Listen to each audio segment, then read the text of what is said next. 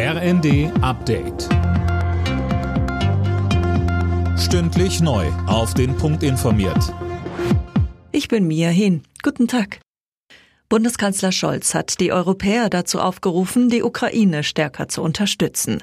Er sagte auf der Münchner Sicherheitskonferenz, der russische Angriff auf die Ukraine sei die größte Sicherheitsbedrohung auf unserem Kontinent.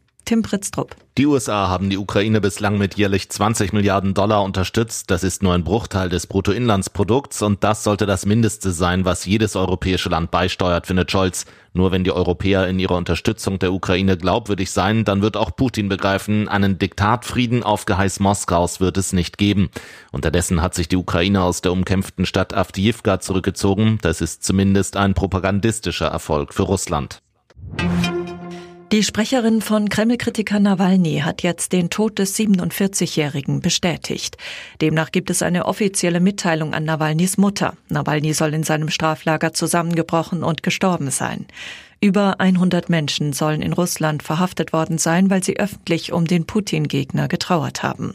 Wirtschaftsminister Habeck sagte bei Welt TV, Wir sehen natürlich auch, mit welchem Regime wir es in Moskau zu tun haben, sowohl äh, den Mord von oppositionellen Politikern organisierend, wie auch Demonstrationen oder Menschen, die eigentlich nur gedenken wollten, gleich verhaften. Also das ist natürlich auch ein Zeichen für Europa und den Westen, nicht blauäugig zu sein.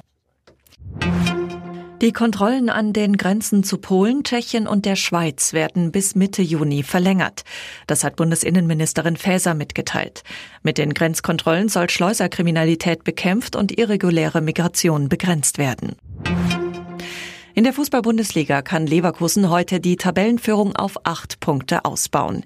Der Spitzenreiter ist bei Aufsteiger Heidenheim zu Gast. Verfolger Bayern München spielt erst morgen in Bochum.